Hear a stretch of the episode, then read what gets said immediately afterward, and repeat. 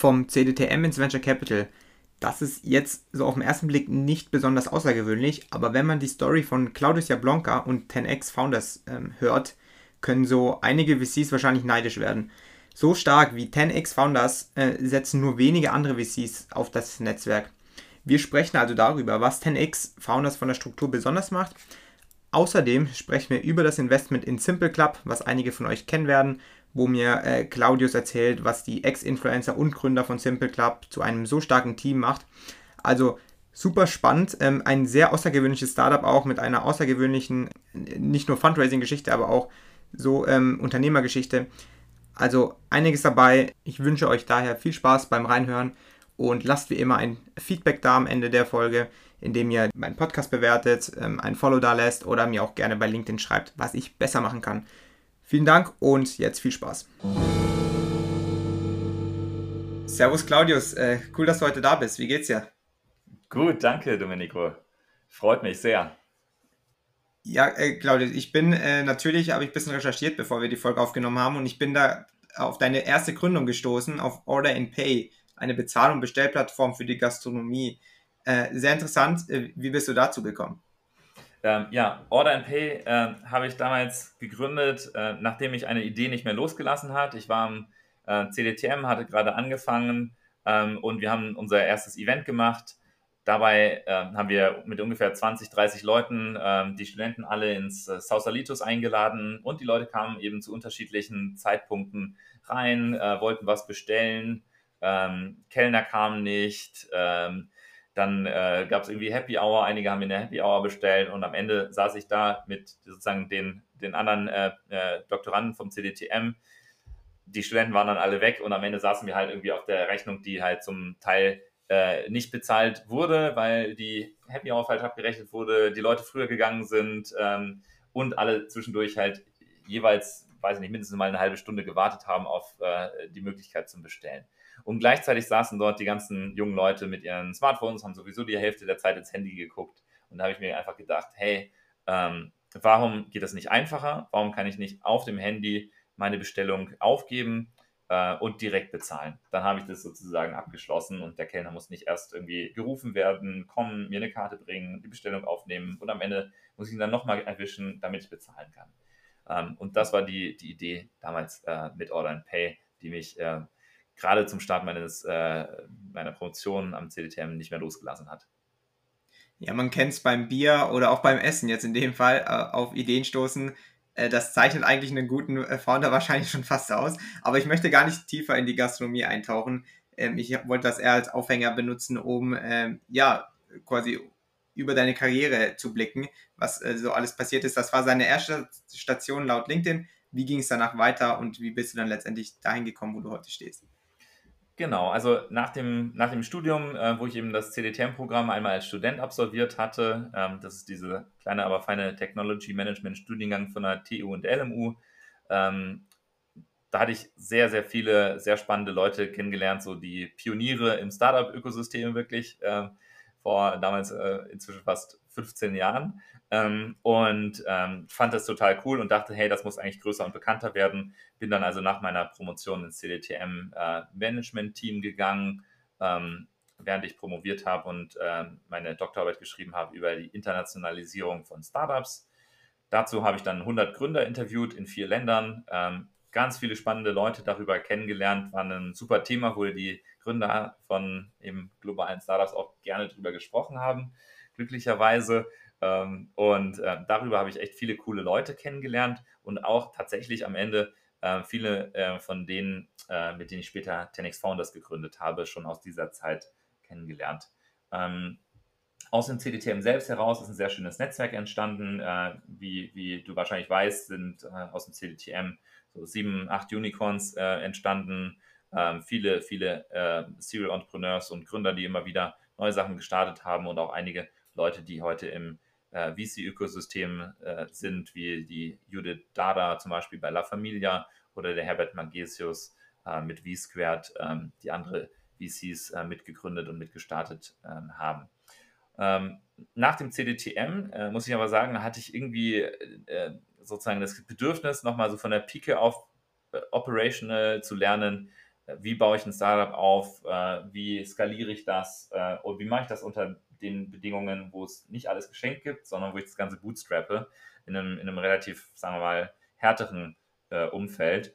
Bin dann zu äh, notebooksbilliger.de gegangen, ähm, zum Arndt von Wedemeyer, von dem ich sehr beeindruckt war. Der hat das nämlich gebootstrapped, ähm, diese Firma mit 500 Mitarbeitern, fast 500 Millionen Euro Umsatz ähm, zu dem Zeitpunkt, wo ich eingestiegen bin.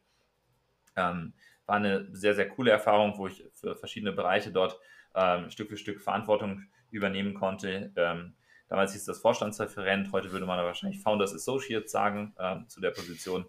Und ähm, dann immer drei bis sechs Monate weise verschiedene Bereiche übernommen. Das war sehr, sehr cool, war auch eine spannende Wachstumsgeschichte. Wir sind auf 1000 Mitarbeiter und fast eine Milliarde Umsatz ähm, gewachsen in den zweieinhalb Jahren dort. Ähm, und äh, am Ende hat mich dann aber doch wieder gereizt, ins Early Stage zu gehen ähm, und ähm, in so einer Position zu sein, wo ich halt Gründer unterstützen kann auf ihren ersten Schritten, so wie ich das auch beim CDTM ähm, gemacht hatte. Und bin dann ähm, zu Plug and Play gegangen, zunächst in die USA, hatte auch überlegt, länger dort zu bleiben. Und ähm, dann ergab sich aber die Möglichkeit, den Münchner Standort zu gründen. Äh, es war natürlich cool, äh, in München mit einer amerikanischen Brand und einem amerikanischen Accelerator-Programm ähm, die Gründer abzuholen und äh, zu unterstützen, dann ähm, bin ich also zurück nach München, habe dort Plug and Play aufgebaut, ähm, um die 70 Startups im Accelerator supported und einige gute Deep Tech Investments auch separat vom Accelerator gemacht. Sehr, sehr spannender Werdegang. Über deine Zeit beim CDTM, äh, da hast du auch noch ausführlich in einem anderen Podcast gesprochen. Äh, kann ich auch sehr gerne äh, verweisen. Ähm, auch sehr interessant. Wir wollen aber hauptsächlich heute über 10x und über zwei Investments sprechen. Aber davor möchtest du vielleicht erzählen, ähm, und ich möchte die Founding, äh, Funding Story und Fundraising Story auch noch mal ein bisschen aufgreifen, weil die ja bei euch auch sehr spannend war. Aber magst du vielleicht erzählen, in was für Startups investiert ihr, was schaut ihr euch an? Genau. Also wir investieren mit 10x Founders in äh, Startups äh, in Pre-Seed und Seed ähm, und in Ausnahmefällen auch äh, Series A. Ähm, in Europa und den USA schwerpunktmäßig. 70 Prozent ungefähr Europa ähm, und ungefähr 25 Prozent USA, der Rest ist dann im Rest der Welt verteilt. Ähm, von den Themen her sind wir ein Generalist. Ähm, das heißt, wir investieren in alles äh, im Bereich Technologie mit einem Schwerpunkt äh, und Sweet Spot, würde ich sagen, rund um äh, Software, B2B, äh, etwas mehr als B2C, aber wir machen auch B2C. Ähm, und ähm, letzten Endes, was uns wichtig ist, sind herausragende Gründerteams, die irgendetwas haben, was wirklich außergewöhnlich ist, ähm, eine, eine, Stärke, äh, eine, eine, Teamzusammensetzung, eine Erfahrung äh, und vor allem Drive und Ambition, ähm, die sozusagen zu der Kompetenz passen. Ähm, das ist für uns extrem wichtig. Abgesehen davon natürlich das, das übliche großer Markt, äh sozusagen differenzierte Technologie. Das sind noch zwei wichtige weitere Komponenten. Ja, ja okay, interessant du hast es schon erwähnt, ihr seid noch nicht so lange aus dem Stealth-Mode raus. Ähm, ich glaube, das erste Mal, wo wir gesprochen hatten, wart ihr auch noch nicht offiziell ähm, draußen. Aber ähm, du hast auch schon erzählt, wie es dazu kam. Sieben Partner ist natürlich sehr unkonventionell und äh, ja, sehr außergewöhnlich. Aber was ich auch gehört habe, und wir waren ja auch bei euch zu Gast in, in München im Rahmen der VC-Tour, die wir hatten, und da haben wir eine sehr interessante Story zu, eurer, zu eurem Fundraising gehört. Und möchtest du da nochmal erzählen, wie war der Prozess so für euch? Ich meine, der war auch nicht so straightforward, auch gerade was Branding angeht, aber auch dann das ganze Storytelling und so weiter. Ähm, genau, also zu unserem, zu unserem Fundraising, ich glaube, was erstmal wichtig ist, ähm, ich glaube, es gilt für jedes Startup, äh, man sollte sich erstmal genau überlegen, mit was man rausgeht, bevor man rausgeht. Äh, wir haben also in den ersten ähm, sozusagen sechs Monaten unserer Existenz, wir sind gestartet im, im Lockdown, äh, 2020 im April ähm, und haben uns da ähm, illegalerweise zusammengesetzt und äh, überlegt, wie genau soll das Ganze aussehen, ähm, haben uns das, haben das Konzept runtergeschrieben, haben die ersten sozusagen Entwürfe der Präsentation äh, geschrieben und sind sozusagen, äh, weil wir eben selber sehr passionate äh, für das Thema Fundraising sind, sind nicht rausgegangen bis zur Version 95. Äh, äh, das war dann die Version, mit der wir tatsächlich gesagt haben, okay, jetzt ist es rund, jetzt stimmt jedes Slide, jetzt stimmt jedes Wort. Ähm, und wir sind, äh, wir sind ready to go, ähm, um das unseren wichtigsten und besten Kontakten zu zeigen. und haben dann gesagt, hey, lass uns das mal ausprobieren. Wir testen jetzt mal äh, dieses Deck mit 20 von unseren besten Kontakten, wo wir wissen, die kennen sich extrem gut aus im VC-Ökosystem, die investieren auch in Fonds, äh, die haben schon viel gesehen.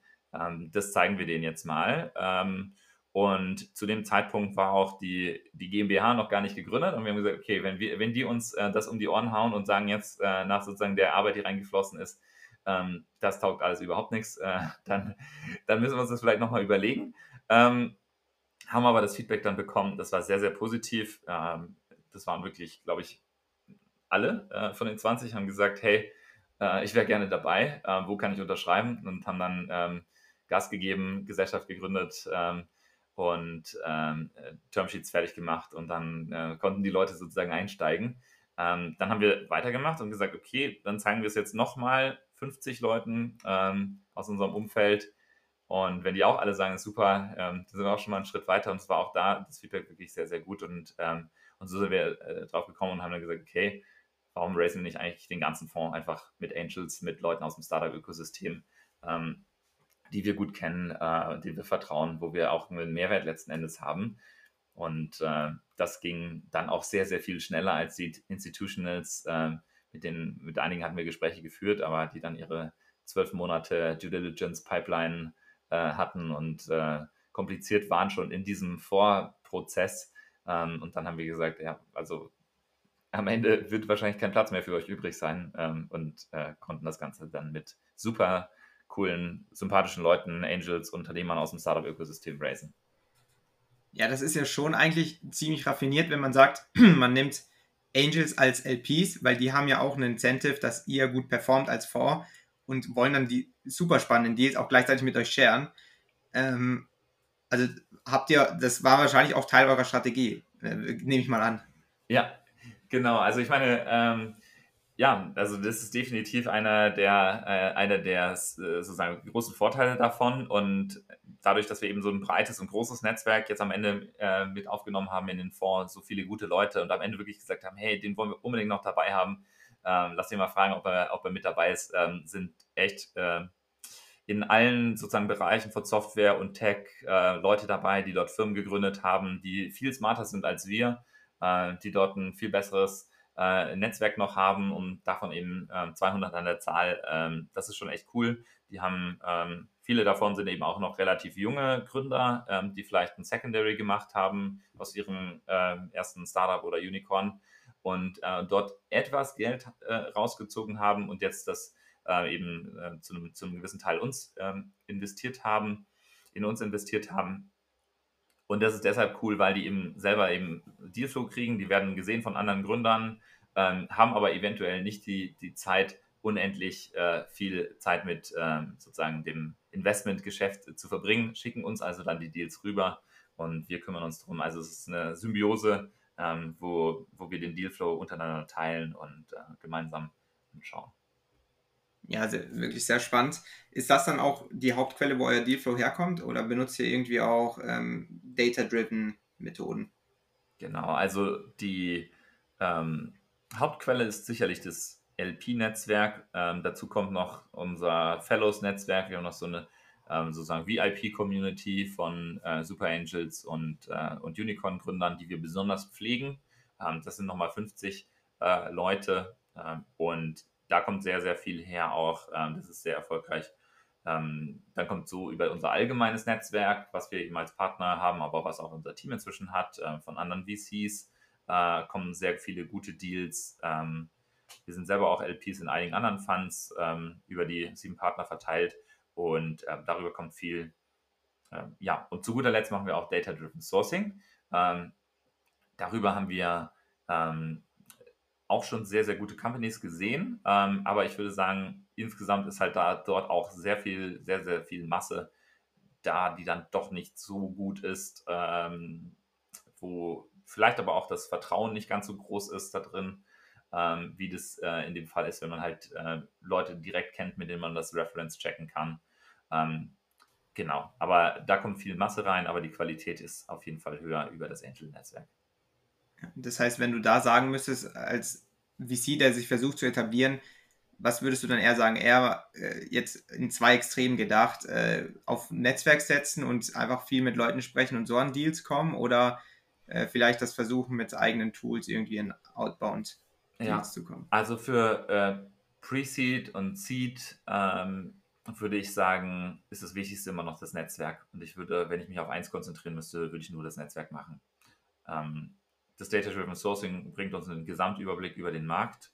Dafür ist es, glaube ich, nützlich und hilfreich, aber es sind am Ende meistens nicht die Deals, die wir machen wollen.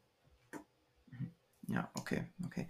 Ja, wollen wir auch gerade mal über Deals sprechen. Ein Deal, ähm, auch sehr spannend, sollte eigentlich wahrscheinlich jeder kennen, der hier zuhört. Äh, Simple Club habt ihr gemacht, ist einer eurer äh, ja, Ausnahmen, weil es, das war ein Series A Investment. Mhm. Äh, möchtest du vielleicht erzählen, ähm, vielleicht ein bi- bisschen die Rahmenbedingungen vom Deal, soweit du es erzählen kannst und was auch Simple Club macht, für die, wo es äh, noch nicht so im Detail wissen? Also Simple Club ist eine Lernplattform äh, für Schüler in Deutschland äh, ab der fünften Klasse, ähm, die dort alle Fächer lernen können. Ähm, der Content ist halt ähm, sehr gut präsentiert, macht es sehr einfach zu lernen, macht sehr viel Spaß, darüber zu lernen. Und daher kennen es wahrscheinlich auch ziemlich alle ähm, Gymnasiasten in Deutschland, äh, die sich damit aufs Abi vorbereitet haben. Ähm, die Marktdurchdringung ist halt wirklich extrem hoch in Deutschland. Und äh, jetzt geht es eben Simple Club auch in das Thema äh, B2B rein, Azubis ausbilden und, äh, und hat dort schon die ersten Enterprise-Kunden, ähm, die das auch, die das auch äh, in der Breite nutzen und äh, kriegt so nochmal einen zusätzlichen Zugang. Warum haben wir investiert in Simple Club? Das, was uns dort einfach umgehauen hat, ist das Team. Nikolai und Alexander, ähm, die beiden Gründer, ähm, waren sehr, sehr gut in der Schule damals. Ähm, Einser Abi gemacht und äh, haben dann schon ab der 11. Klasse, glaube ich, angefangen, Videos zu recorden und auf YouTube zu stellen, wo sie Nachhilfeunterricht im Prinzip äh, online geben. Und ähm, die Videos haben sie so gut überlegt, äh, so gut rübergebracht, didaktisch und äh, vom Spaßfaktor her so gut gemacht, ähm, dass die am Ende 500 Millionen Views hatten im deutschsprachigen Raum. Also das heißt, sie haben viele Videos gemacht und die wurden viel von vielen Leuten angeschaut.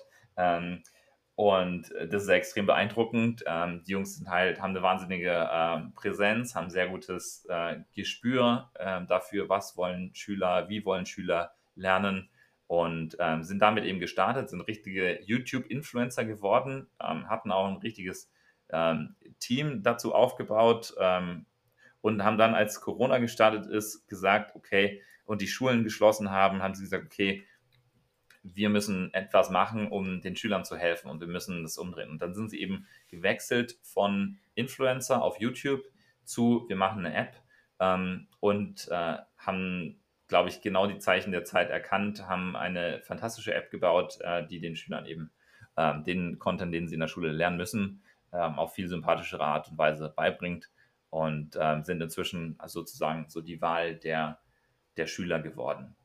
Ja, es ist äh, sehr spannend, auch gerade die B2B-Komponente, die wahrscheinlich von vielen oder wo viele noch nicht so Bescheid wussten. Wie seid ihr damals dann auf das Team oder auf das Startup allgemein aufmerksam geworden? Wahrscheinlich erst vielleicht so über diese Konsumentenecke, dass man selbst mal die Videos gesehen hat oder mal gehört hat, dass die Videos machen und gar nicht jetzt so aus dieser VC-Brille oder wie war das bei euch? Wir sind damals auf Simple Club aufmerksam geworden über einen unserer Investoren, äh, der zugleich einer unserer 10x Fellows ist ähm, und Unicorn-Gründer ist. Der hat uns äh, mit dem Team in Kontakt gebracht, ähm, kannte die Jungs, äh, hat gesagt, die müsst ihr sprechen. Ähm, eines der besten Teams, die er im letzten Jahr gesehen hat. Und ähm, war dann tatsächlich auch so, dass wir äh, gesagt haben, okay, Wahnsinn, ähm, nach dem ersten Call und dann ähm, sehr, sehr schnell ähm, in, in Richtung ähm, Co-Lead gegangen sind. Ja, ich glaube, das ist auch gerade das Spannende, wenn man äh, so als Team anfängt, erstmal Traction aufzubauen, ohne jetzt ja, Geld ausgeben zu müssen und ohne dass man jetzt ein, ähm, ein Startup baut, was jetzt unbedingt VC-Geld braucht. Das war sicherlich, also das ist ja alles sehr organisch dann gewachsen und dann äh, sehr organisch auch zu diesen Finanzierungsrunden gekommen, ohne dass es jetzt auch irgendwie notwendig war oder ähm, unbedingt zwingend. Exakt, ja.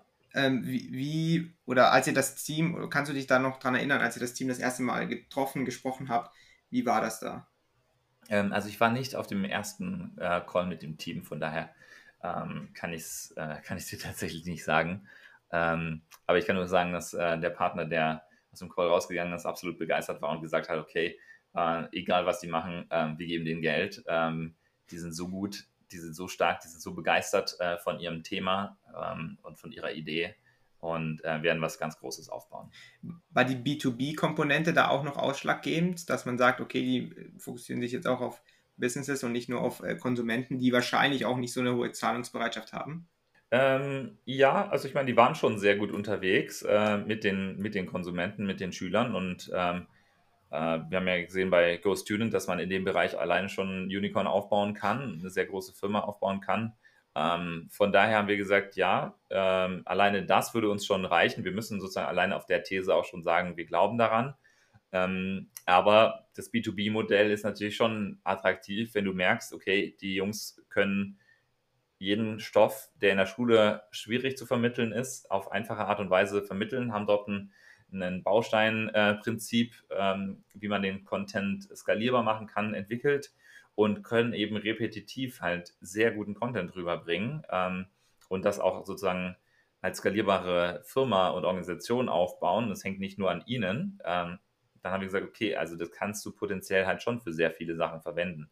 Ähm, genau, das war jetzt sozusagen ähm, von daher haben wir schon gesagt, das wäre nochmal der Kicker. Wenn das auch noch klappt, ähm, dann wird es wirklich sehr, sehr groß. Ja, ja. ja, es klingt alles sehr, sehr überzeugend. Was waren denn dennoch vielleicht zunächst die Fragezeichen? Also, wo wart ihr vielleicht zu Beginn auch noch ein bisschen skeptisch? Gab es das überhaupt? Ich sag mal, ich sage mal so, wir haben, es waren halt natürlich schon ähm, zu der Zeit, wo wir investiert haben, ähm, waren schon sehr viele Startups im Education-Bereich unterwegs. Ähm, wir waren insgesamt halt von daher, das war also im, im äh, März äh, diesen Jahres, das waren sehr viele Startups in dem Bereich unterwegs. Wir haben sehr viele Sachen gesehen. Ähm, wir haben gesagt, okay, unendlich groß ist der Markt jetzt ja auch nicht äh, für Nachhilfe äh, bei Schülern ähm, oder für sozusagen Education insgesamt. Äh, das sozusagen wird einfach nicht tausende Startups geben, die da überleben am Ende. Ähm, aber genau deshalb haben wir halt gesagt, okay, bei so einem Team ist es möglich, dass sich einer durchsetzt und zwar dieses Team. Gibt es denn da, ähm, ich weiß nicht, ob es da was gibt, was du da erzählen kannst, ähm, gibt es da die ein oder andere lustige oder ungewöhnliche Anekdote, die du da erzählen kannst? Hast du vielleicht mal das Team getroffen und äh, kannst da was zu erzählen? Ähm, also wir haben das Team eingeladen äh, auf unseren Investor Day, unseren äh, Tanks Founders Summit. Äh, erstmal war es total lustig, weil wir den, die, erstmal die Jochen Schweizer Arena gemietet hatten und die, die, beiden dort eben auch dann einmal gepitcht haben ähm, oder ihre Story erzählt haben gegenüber den anderen Gründern und sich dann ausgetauscht haben und einfach cool, ähm, alle unsere Gründer dann auch einfach mal physisch vor Ort zu treffen, die von überall angereist waren. Das war sehr, sehr lustig und dann haben wir dort eben den ganzen Tag äh, verbracht mit, äh, äh mit, mit Surfen und mit äh, Rumfliegen ähm, und äh, mit Klettern und so weiter. Also das war erstmal grundsätzlich sehr, sehr, sehr, sehr lustig und am nächsten Tag haben wir ähm, dann die beiden eingeladen, auch nochmal bei unseren ähm, Investoren ähm, zu präsentieren, die ja eben alle Angels sind und es haben sich ähm, die, äh, die, die Investoren halt sozusagen, einer von denen meinte, hey, ich, ich prüfe das gleich mal, sozusagen während des Pitches meinte er, oder während der QA meinte er, hey, ich prüfe das jetzt mal mit meinen Kindern und äh, frag mal, ob die das kennen. Und die meinten, ja, wir lieben Simple Club, du musst da investieren. Ähm, und äh, da meinte jemand anders auch, ich habe auch gerade meinen, meinen Kindern geschrieben, ob sie Simple Club kennen, die kennen es auch und meinten auch, ich muss investieren. Und am Ende haben sich unsere Angels drum gebettelt, äh, wer, noch, wer noch mit investieren kann oder noch nachlegen kann. Ähm, das war extrem, äh, extrem lustig und extrem cool zu sehen, äh, wie groß so die Begeisterung vor allem eben der Schüler ist für dieses Produkt ähm, und dass die ihren, ihren äh, äh, Vätern äh, oder Müttern, äh, die eben auch Angels sind, dann gesagt haben, ihr müsst da investieren. Das ist das geilste Produkt, was ich je gesehen habe. Also ich glaube, die Mischung aus absolut beeindruckte Gründer und geiles Produkt, ähm, was anscheinend ähm, bei, den, bei den Schülern sehr, sehr gut ankommt.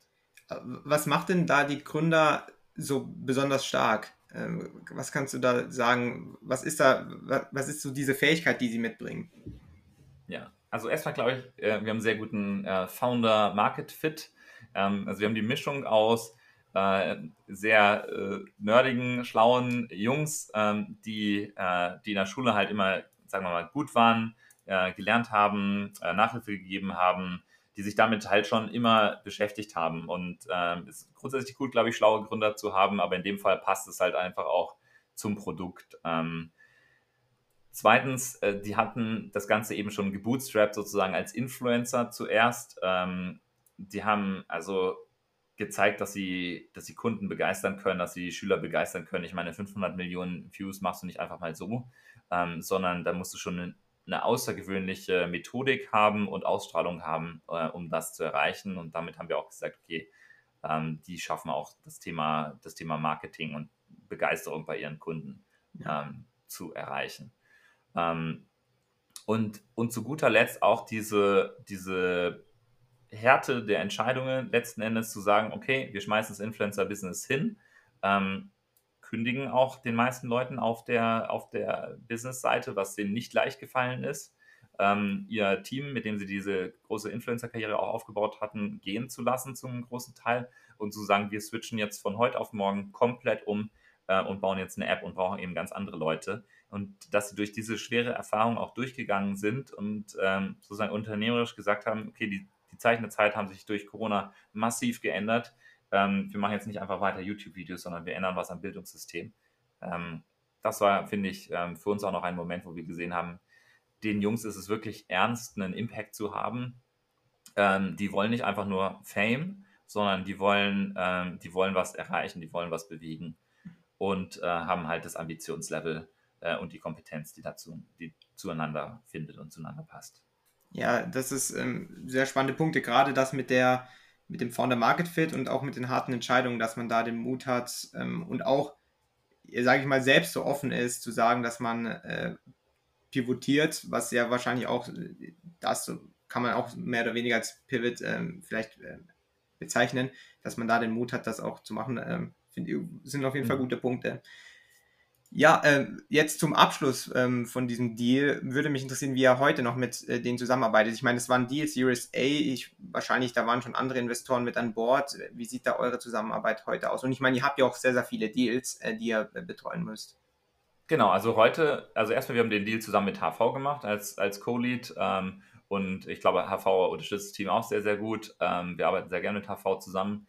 Ähm, was wir im Moment machen, ist ähm, sehr viele von den B2B Enterprise Intros äh, für Simple Club zu machen. Ähm, jetzt sind die eben so weit, dass ihr Produkt im, im Enterprise-Bereich getestet ist, funktioniert. Ähm, die ersten ähm, sehr, sehr guten Referenzkunden sind da und jetzt geht es darum, das Ganze zu skalieren und da Tempo aufzubauen. Und nochmal zum Thema Gründer. Also wir lieben es, wenn Gründer uns nicht brauchen eigentlich. Also wenn sie eigentlich genau wissen, was sie wollen, äh, äh das, das notwendige Handwerkszeug können, ähm, aber wir helfen sehr gerne, wenn sehr gute Gründer, die wissen, was sie wollen, noch zusätzliche Kontakte brauchen und zusätzliche Connections brauchen. Und das können wir sehr, sehr gut machen hier ähm, und unser ganzes Netzwerk spielen lassen. Und da sind wir gerade dabei. Die Maschine läuft sozusagen. Ähm, viele Intros finden da gerade statt. Ja, das ist, ist dann auch Thema Product Market Fit. Also wie geht man dann voran, wenn man Product Market Fit gefunden hat, dass es dann einfach nur noch darum geht, irgendwie rauszugehen, Sales zu machen. Exakt werde ich natürlich weiterhin äh, verfolgen, wie das mit äh, Simple Club äh, ausgeht. Das ist ein sehr außergewöhnlicher Deal, ähm, der so wahrscheinlich nicht so häufig vorkommt. Ähm, daher auch sehr, sehr spannend, ähm, wo das hinführen kann. Vielleicht auch das nächste Unicorn nach Go Student im Education-Bereich. Ähm, bleibt auf jeden Fall spannend. Kommen wir nun zu den Schlussfragen. Ähm, und zwar mit der ersten. Äh, rückblickend auf deine Karriere im VC, aber auch allgemein. Du warst ja, hast schon sehr, sehr viele Stationen, auch mit CDTM sehr gerne. Was waren denn da deine größten Fehler, würdest du sagen? Ähm, also ich glaube, puh, meine, also ich glaube, ein, ein großer Fehler war sicherlich bei äh, dem Startup Order and Pay, äh, das nicht Fulltime zu starten oder zu machen, ja, sondern nebenbei ähm, sozusagen hat mich die Idee, als ich gerade angefangen hatte beim CDTM mit meinem, mit meinem äh, Job, sozusagen meine Arbeit, das CDTM weiter aufzubauen, wo ich sehr passionate war und meinem PhD, äh, was ein sehr langfristiges Commitment war, äh, gerade gestartet. Und dann kam diese Idee, hat mich nicht mehr losgelassen.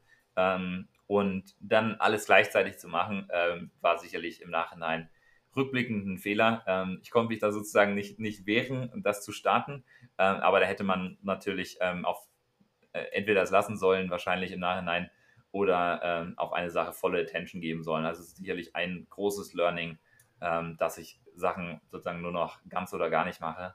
Und, ähm, das ist, glaube ich, eine der wichtigsten äh, Learnings, die ich aus diesem Fehler gezogen habe. Wie machst du das heute im VC bezüglich ganz oder gar nicht? Also ich mache ganz 10x Founders ähm, und äh, gebe da Vollgas, ähm, baue unser Team auf, ähm, unterstütze die Gründer, äh, finde neue Investments und, äh, und liebe es, mich darauf zu fokussieren. So und letzten Endes gehört zu dieser Aufgabe dann eben verschiedene äh, Investments anzuschauen oder Investmentmöglichkeiten anzuschauen und äh, Deals abzuarbeiten. Aber das ist sozusagen da äh, volle Konzentration darauf. Weil ich habe auch den Eindruck, im VC, da hat man schon eher die Möglichkeit, auch noch andere Dinge anzuschauen. Man ist da in der Venture-Szene aktiv, dann sieht man vielleicht ein Thema, was man persönlich ähm, sehr spannend findet, aber jetzt nicht in das Investmentfokus vom VC passt, dass man da dann als Advisor oder sowas einsteigt oder auch als LP irgendwo einsteigt. Also dass es da doch schon sehr viel Potenzial zu ja, Ablenkung in Anführungszeichen gibt. Ähm, ja, absolut. Also gibt es ähm, viele Möglichkeiten, noch andere Sachen äh, zu machen im VC. Ähm, aber für mich ist es sozusagen ein ähm, etwas, was mir wahnsinnig Spaß macht, diese, dieses äh, Startup, Schrägstrich Fund aufzubauen. Und, ähm, und ich finde das äh, ja, tatsächlich sehr, sehr cool. Ähm, ich glaube auch, sicherlich sind einige, einige Gründer auch in dieser challenging Situation, dass sie zum Beispiel einen, einen Unicorn aufbauen und gleichzeitig kriegen sie halt wahnsinnig viel Dealflow und äh, müssen sich halt jetzt überlegen, oh, was mache ich jetzt mit dem Dealflow? Lasse ich den Dealflow jetzt äh, passen oder mache ich nebenbei halt noch Angel Investments? Ne? Die sind in einer ähnlichen äh, Situation, wo sie eben sehr viele Möglichkeiten haben und äh, ja, ich bin aber sehr, sehr happy, dass wir da dieses, diese Symbiose mit vielen Angels gefunden haben, die bei 10x Founders investiert haben ähm, die jetzt sagen, hey, hier habe ich einen spannenden Deal, das sieht irgendwie cool aus, aber ich habe keine Zeit, operativ, ähm, da jetzt tiefer einzusteigen ähm, und dann äh, gucken wir uns das eben gemeinsam an und ähm, äh, geben uns da gegenseitig Feedback und kommen so einfach schneller voran. Also das ist sehr, sehr, äh, sehr, sehr cool. Und da sehe ich so, diesen Struggle, den gibt es eben auch auf der Gründerseite, genauso wie es äh, bei uns natürlich tausend Möglichkeiten gibt, aber du musst halt viele Sachen auch absagen. Ja, ja, da ist dann auch wieder die Verbindung zu 10x, ähm, aber macht auf jeden Fall äh, weiterhin super viel Sinn, das äh, so zu machen. Finde ich sehr interessant. Wer ist denn die beeindruckendste Person, mit der du dich je unterhalten hast und warum? Also ich glaube, ähm, gibt es mehrere sicherlich, äh, aber eine der beeindruckendsten äh, Personen, Persönlichkeiten, äh, die ich kenne, äh, ist sicherlich der Herbert Hensler, äh, einer meiner Mentoren, ähm, die ich so aus der CDTM-Zeit eben auch noch kenne. und nach wie vor gibt es dort eben regelmäßige Mentorentreffen. Ich finde nach wie vor den, den Herbert ähm, den ich jetzt seit ja, mehr als zehn Jahren kenne, ähm, extrem beeindruckend. Ähm, einerseits, was er bei McKinsey aufgebaut hat, wie er sozusagen aus einer ähm, ja, amerikanischen Unternehmensberatung äh, sehr stark, glaube ich, eine weltweite äh, gemacht hat und sehr viel dazu beigetragen hat, zu diesem weltweiten Wachstum äh, und Positionierung von McKinsey. Und andererseits, wie er es durchzieht, äh, gleichzeitig halt im Sport alles zu geben ähm, und äh, beim Skifahren, beim, beim äh, Radfahren, beim Laufen in jeder Hinsicht und bei der, bei der, bei der Bildung letzten Endes auch bei den, äh, was er alles an Büchern liest, ähm, wie connected er ist, ähm, wie viel, für wie viele Initiativen er sich engagiert an der Uni und so weiter und so fort. Ich bin einfach beeindruckt, ähm, wie viele Sachen er auf exzellentem Niveau ähm, schafft und sozusagen nicht alles jetzt berufliche Themen, sondern aber auch im, im sozusagen persönlichen. Mhm. Konntest du dir da was abschauen oder hast du da schon einen Tipp bekommen, wie er das macht? Also eine der Sachen, äh, die ich nie vergessen werde oder eines der, der wichtigsten Learnings ist äh, Shine and let others shine. Ähm, das heißt, äh, ein Team aufzubauen, Leuten die Möglichkeit zu geben, äh, nach vorne zu treten, äh, zu strahlen, ähm, sich ihr eigenes Netzwerk aufzubauen, ihre eigenen Kontakte aufzubauen, ähm, dafür auch sozusagen die Anerkennung zu bekommen und die Visibilität zu bekommen. Ähm, ich glaube, sozusagen letzten Endes kann man alleine nur begrenzt etwas erreichen, aber gemeinsam eben als Team sehr, sehr viel und diese Gelegenheit äh, und für Anerkennung auch zu geben im Team ist, glaube ich, extrem wichtig. Ja, sehr, sehr interessanter Punkt.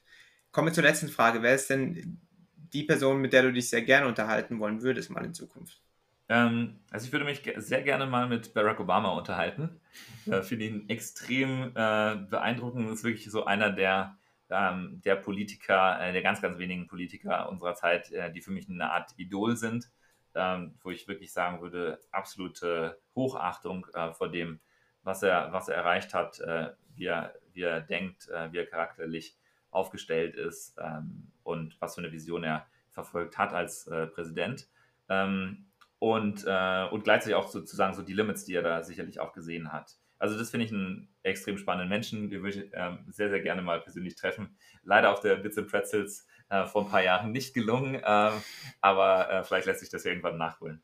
Aber den Leuten, die da schon alles da waren, äh, kann ich mir sehr gut vorstellen, dass du ihn auch da mal treffen wirst. Ey, Claudius, wirklich vielen, vielen Dank für das Gespräch. Hat sehr, sehr viel Spaß gemacht. Ich konnte einiges mitnehmen, äh, gerade auch der letzte Spruch, äh, Shine and let others shine. Ähm, auch sehr, sehr äh, cool. Ähm, auch andere interessante Punkte mit dabei. Vielen Dank für das Gespräch und ich äh, wünsche euch weiterhin alles Gute, werde das Ganze weiter verfolgen und ähm, ja, vielleicht hört man sich auch im Rahmen der Folge nochmal oder im, im Rahmen des Podcasts nochmal. Sehr gut, Domenico, vielen Dank.